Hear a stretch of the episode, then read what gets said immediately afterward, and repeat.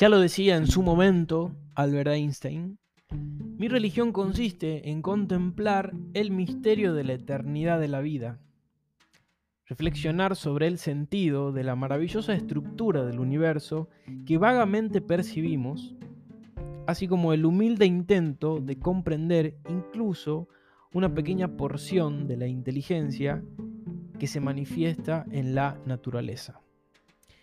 Muy bienvenidos pipis a este nuevo episodio de Esto no es astrología. Me hice esperar un poco más de tiempo para sacar eh, un nuevo episodio esta vez, pero les agradezco por los mensajes y por eh, las opiniones que me estuvieron mandando en este tiempo. Eh, veo que muchos resuenan y eso a mí me pone muy contento. Muchos resuenan con esta perspectiva que les estoy proponiendo en este camino para empezar a, comprender la astrología desde otro lado. Factor que por ahí a mí me motiva muchísimo a seguir grabando. Así que aquí estamos con un nuevo episodio.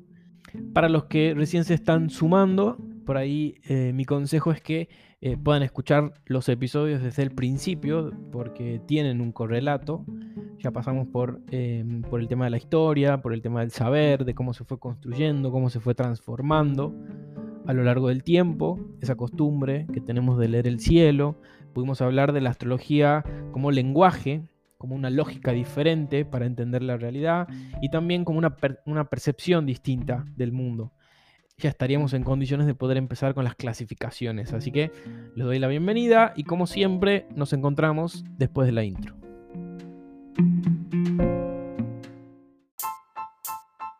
Puede ser que creas que el retorno de Saturno es madurar o que con Mercurio retrógrado se te va a romper la compu. Puede ser que estés seguro o segura de que por tener la luna en Libra complaces a todo el mundo o que todos te pelean hasta que te enteraste que tu ascendente es Aries. Tal vez sos de quienes piensan que Escorpio es el diablo o que si salís con alguien de Leo no vas a importar vos. Puede ser también que seas del grupito que no tiene idea de lo que estoy hablando, pero te pinta la curiosidad y querés saber más por tener mucho Géminis. Estas verdades que parecen sagradas y otro puñado de convenciones tan valuadas como falsas van a ser destruidas a placer en esta cruzada a la que me subí para hablar sobre astrología. No estoy en contra de que se difunda y comercialice, pero sí de su desinformación. Yo soy Astrolapsus, mi nombre es Esteban, y mi permanente búsqueda de sentidos e insoportables cuestionamientos de lo que por ahí se dice motivaron este espacio al que les doy la bienvenida y decidí llamar Esto no es astrología.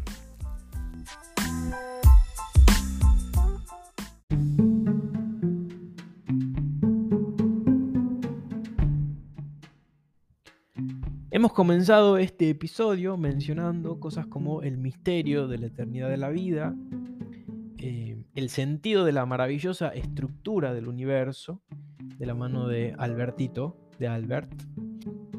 Y esa dirección vamos a tomar hoy, porque no podríamos ir a descubrir esa estructura del universo y posteriormente la estructura en la que se basa la astrología, sin antes comenzar a profundizar en el acto de clasificar. Clasificar nos sirve para organizar, para ordenar. Es, algo que hacemos a diario, incluso, quizás sin darnos cuenta, eh, en nuestra vida cotidiana. En nuestra vida diaria clasificamos todo el tiempo. El orden que obtenemos al agrupar lo que queremos conocer o las cosas que tenemos hace que resulte mucho más fácil nuestra tarea. El valor principal de todas las clasificaciones es que eh, en algún punto nos han permitido conocer cada vez mejor a los distintos eh, sistemas, organismos, formas que existen. En los siglos anteriores, al ordenar y estudiar el mundo de los seres vivos, el ser humano ha logrado eh, adelantos muy valiosos. un, ejemplo muy bueno de esto para entender el acto de clasificar y todos sus beneficios es la tabla periódica.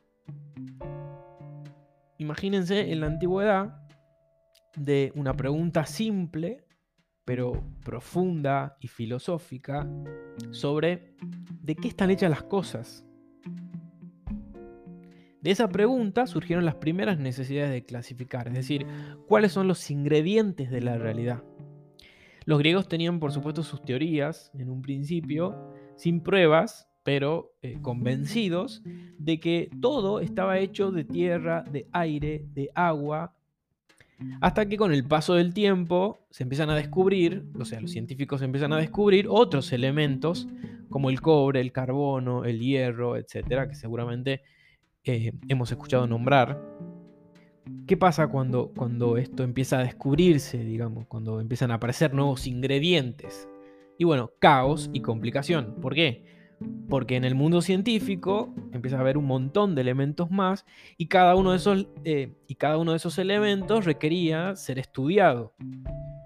Al punto de que, para que se den una idea, en mi investigación, eh, vi que en el año 1800 existían ya alrededor de 33 elementos nuevos, distintos entre sí y encima con características únicas. Es decir, eh, se hacía muy complicado estudiar todos juntos, sino que cada uno tenía eh, algo muy particular que tenía que ser estudiado en profundidad. 50 años más tarde, ese número se duplica. Un quilombo. De ese quilombo surge posteriormente la tabla de Mendeleev, que no solo clasifica los elementos de menor a mayor, sino que también eh, los empieza a agrupar según criterios específicos. Y esta es otra posibilidad que nos da el acto de clasificar. Una vez que se clasifican las cosas, después se pueden agrupar según diferentes criterios. Entonces clasificar nos permitió entender no solo de qué están hechas concretamente las cosas, sino también eh, a combinarlas. Y combinar nos permitió crear incluso.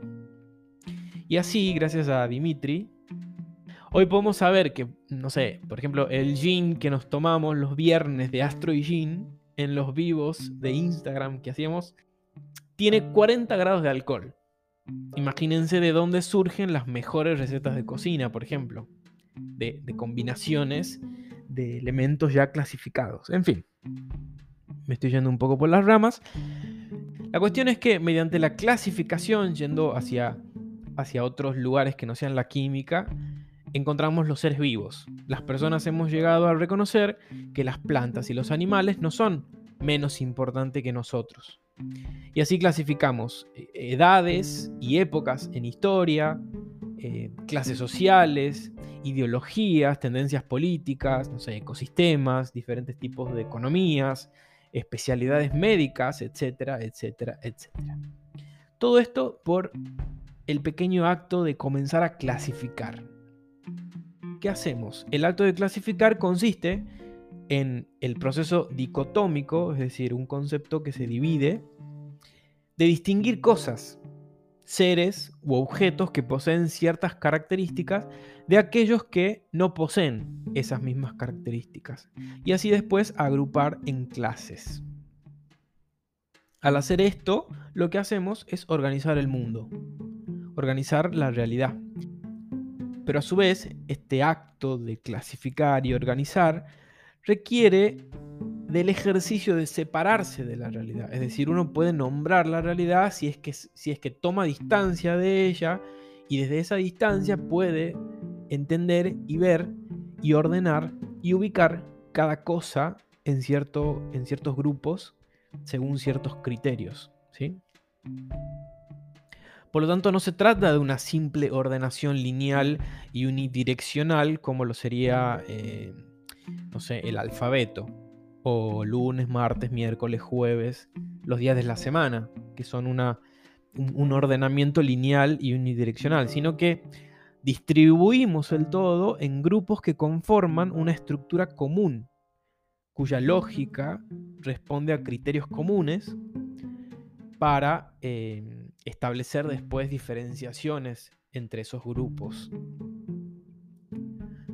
Eh, antes de que se ponga más complejo, vamos a ir volviendo. La clasificación del saber, por ejemplo, surgió por la necesidad de sistematizar todos los conocimientos sobre el mundo exterior. Ahora, vamos a llevar este tema a la astrología para poder ir eh, comprendiendo cuáles son las primeras clasificaciones que deberíamos tener en cuenta para posteriormente comprender cómo se forma el zodíaco. Creo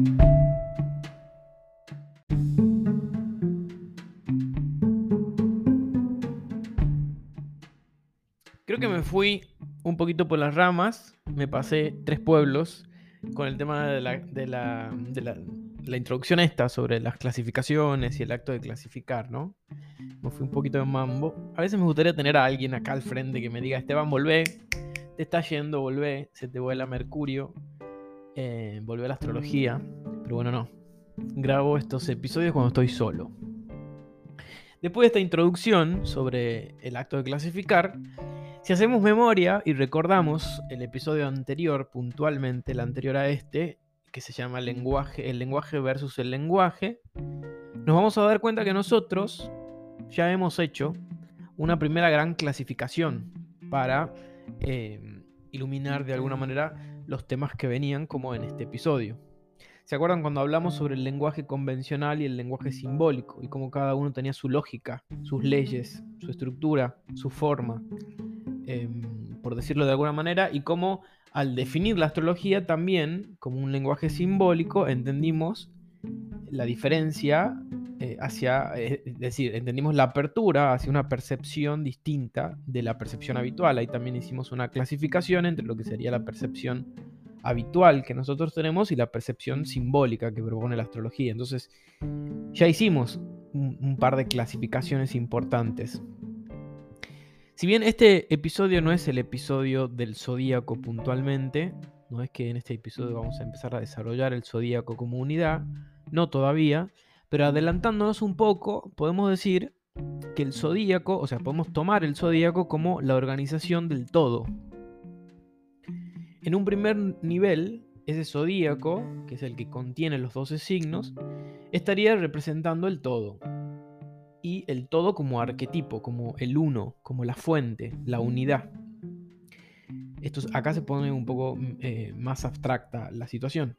Llevando esto a una dimensión más eh, psicológica, el todo viene a ser como el sí mismo, que busca desplegarse. Entonces, posteriormente, y habiendo hecho un primer reconocimiento de una estructura unida, al que por ahora le vamos a llamar zodíaco, esa estructura es una estructura unida y no fragmentada de la energía.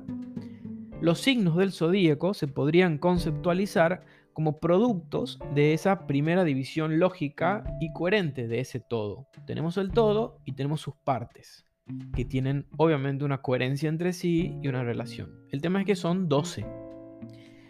Y aquí estaría bueno empezar ya eh, en este instante a decir, bueno, Aries, tal cosa, Tauro, tal otra, Géminis, etc. Y seguir con los signos. Pero, saben que yo no voy por ese lado, eh, no me manejo de esa manera, no voy directo al hueso.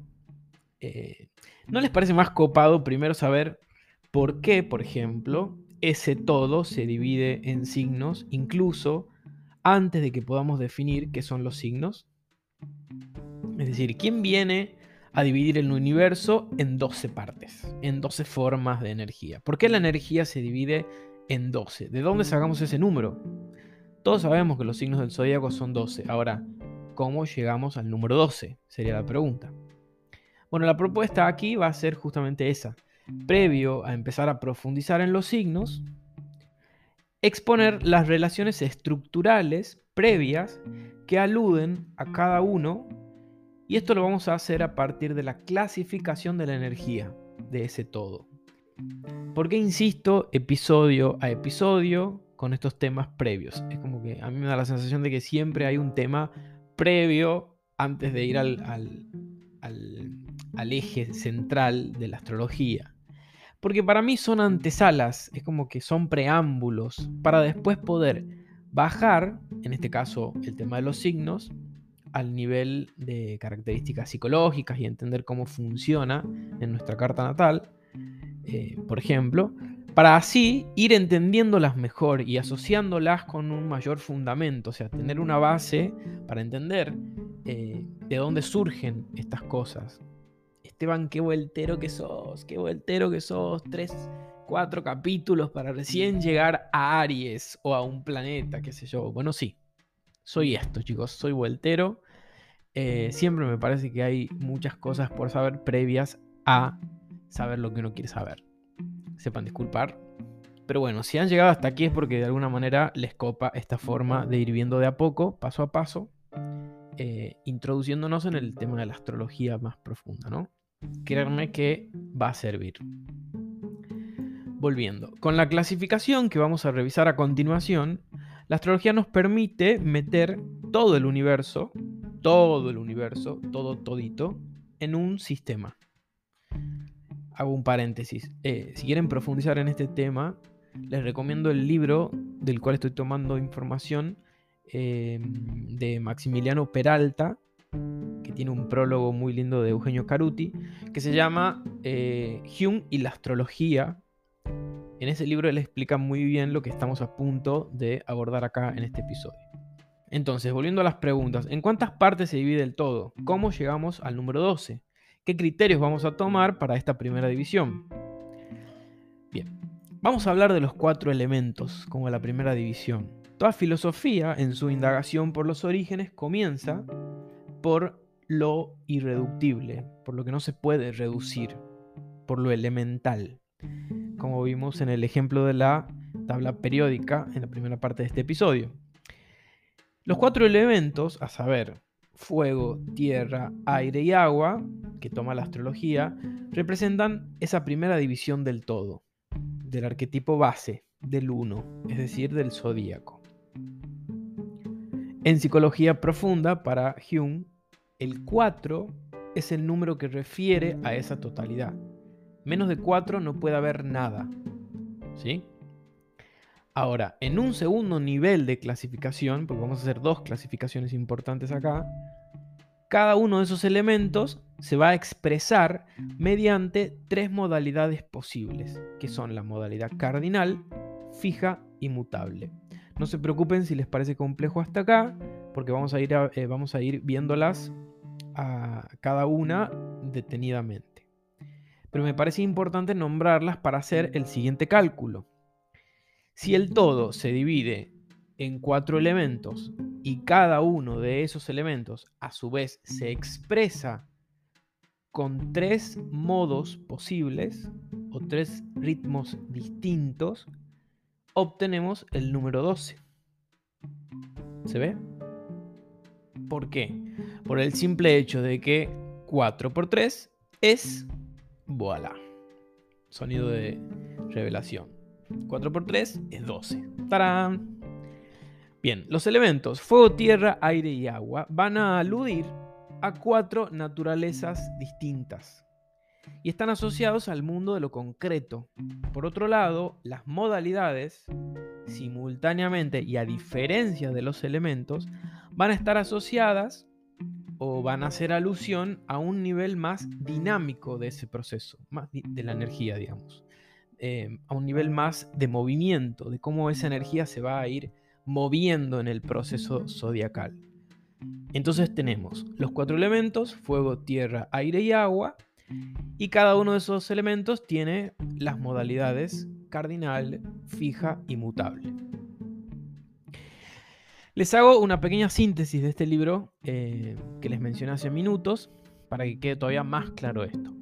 En astrología, el 4 representa lo estable, lo elemental, lo completo, la base, y se expresa mediante su relación con el 3, que es el número representante de lo dinámico, de la vincularidad. Esta es la base de todo el lenguaje simbólico de la astrología. Y la relación entre estas dos categorías, es decir, elementos y modalidades, se expresa en los signos del zodíaco. Por eso son 12.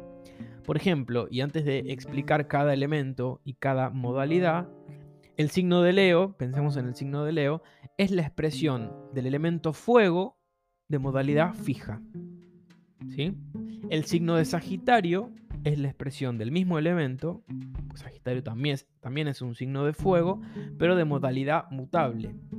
Y el signo de Aries es la expresión también del fuego, pero de modalidad cardinal. ¿sí? Así lo vamos a ir viendo más adelante. Pero ahora vamos a pasar a eh, primero los cuatro elementos. Vamos a describir puntualmente cada uno de ellos y cómo eso se puede manifestar o representar en la vida de una persona según su carta.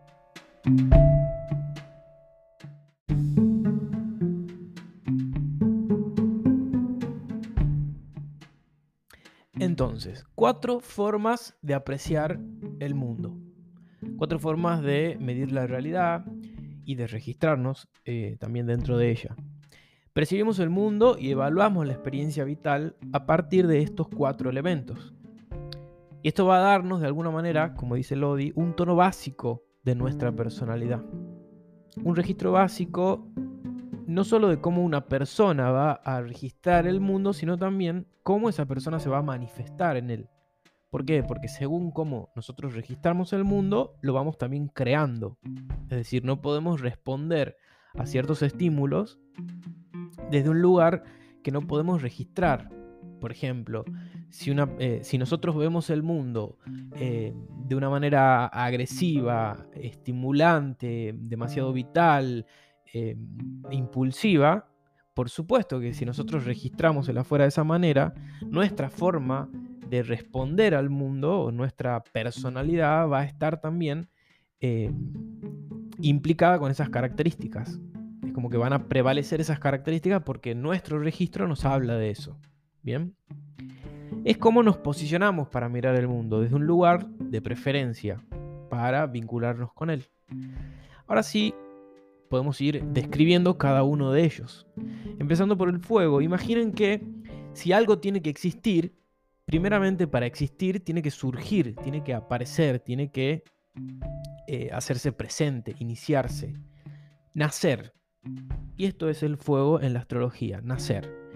En algunas religiones o filosofías se dice que el espíritu es el lugar donde habita Dios en nuestra alma dentro nuestro. En cambio el alma es lo que anima el cuerpo. Bueno, el fuego es eso, pero sin la religión, sin el, dogma. saquemos cualquier tipo de religión y de filosofía y pensemos en lo que nos anima a vivir. Y en un punto nos da sentido para seguir viviendo. ¿sí? Eh, por lo tanto, el fuego es el mundo de la vitalidad y de la energía.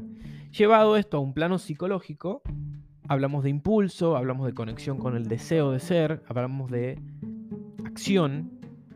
Podemos decir que la confianza, la acción, la extraversión o lo extrovertido, la dignidad, eh, el sentido del riesgo, del arriesgar, el valor que uno tiene, pero no un valor desde el punto de vista de la autoestima, sino el valor en cuanto al coraje para enfrentar el mundo. Son cualidades que conllevan este elemento, el fuego. Ahora, imaginen que esto, que nació, este deseo de ser, que surgió, necesita verse, concretarse, materializarse en algo.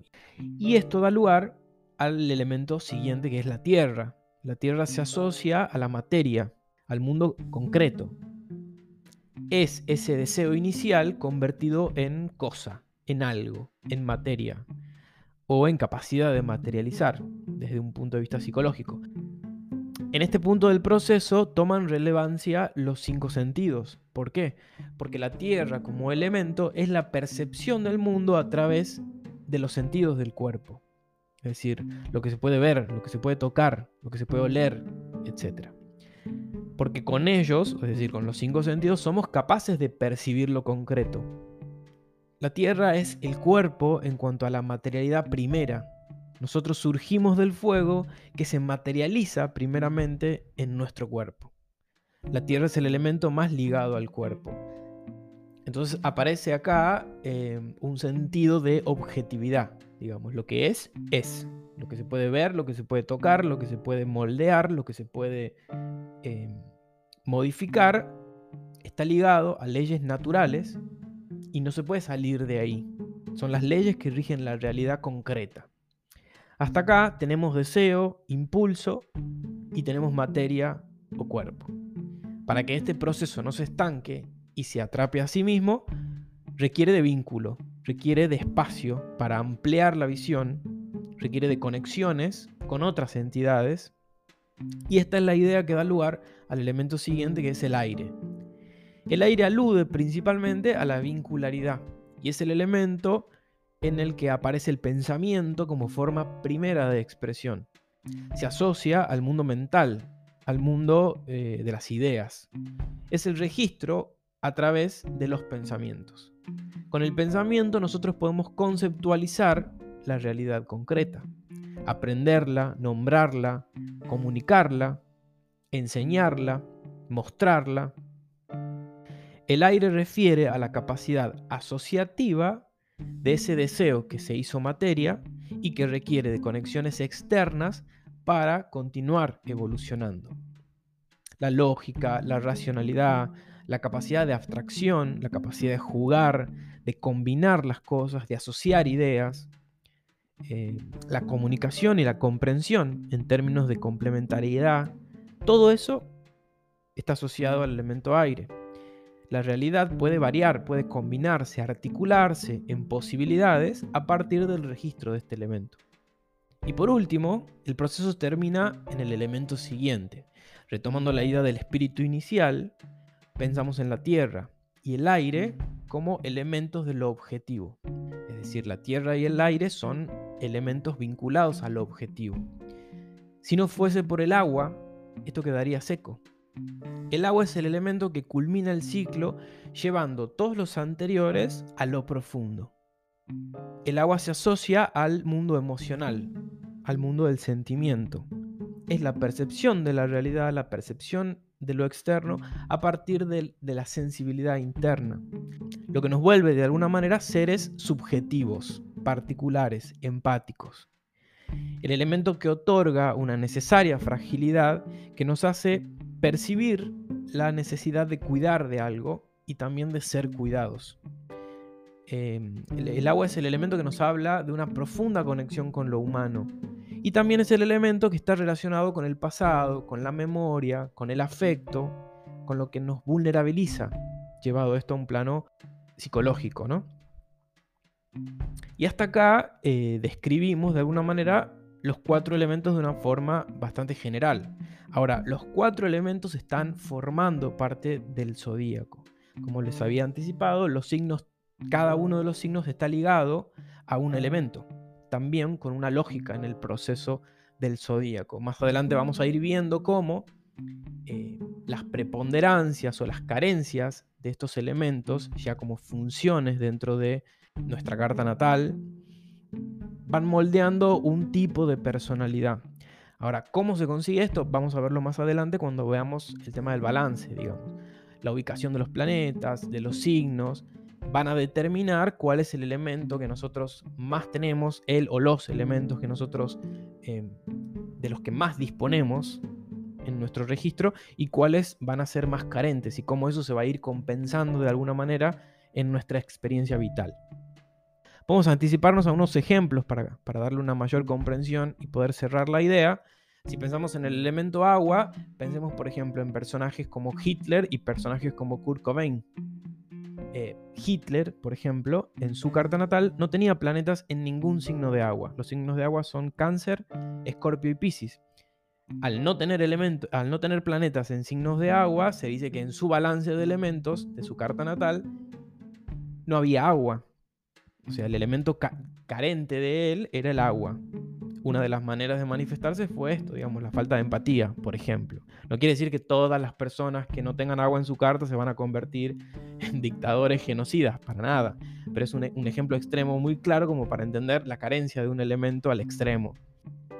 Por otro lado, Kurt Cobain tenía casi la totalidad de los planetas de su carta natal en signos de agua y con él vemos que su vida de alguna manera fue un testimonio de una sensibilidad eh, desgarrada, de una sensibilidad extrema. También vemos una cuestión muy subjetiva para ver la realidad y para transmitir emociones, en este caso desde la música, pero eh, con una cierta carga de un sufrimiento existencial importante y una dificultad para estar encarnados. Y una reflexión final, para ir terminando este episodio, es pensar de nuevo en el número 4 y pensar que no es algo arbitrario que los elementos sean 4. En toda la tradición occidental y las filosofías, el 4 es un número importante. Pensemos en los cuatro estados de la materia, sólido, líquido, gaseoso e ígneo. Pensemos en los cuatro reinos de la naturaleza, los cuatro reinos naturales, el vegetal, el animal, el mineral y, y el humano. Pensemos en las dimensiones de la realidad, física, mental, astral y etérica. eh, o en los cuatro niveles del ser, cuerpo, mente, emoción y espíritu. También los cuatro elementos están relacionados con los cuatro tipos psicológicos planteados por Hume, pero eso ya sería tema para otro episodio porque estamos tocando temas de psicología profunda concretamente eh, y es un poco más complejo, así que lo dejamos para otra ocasión.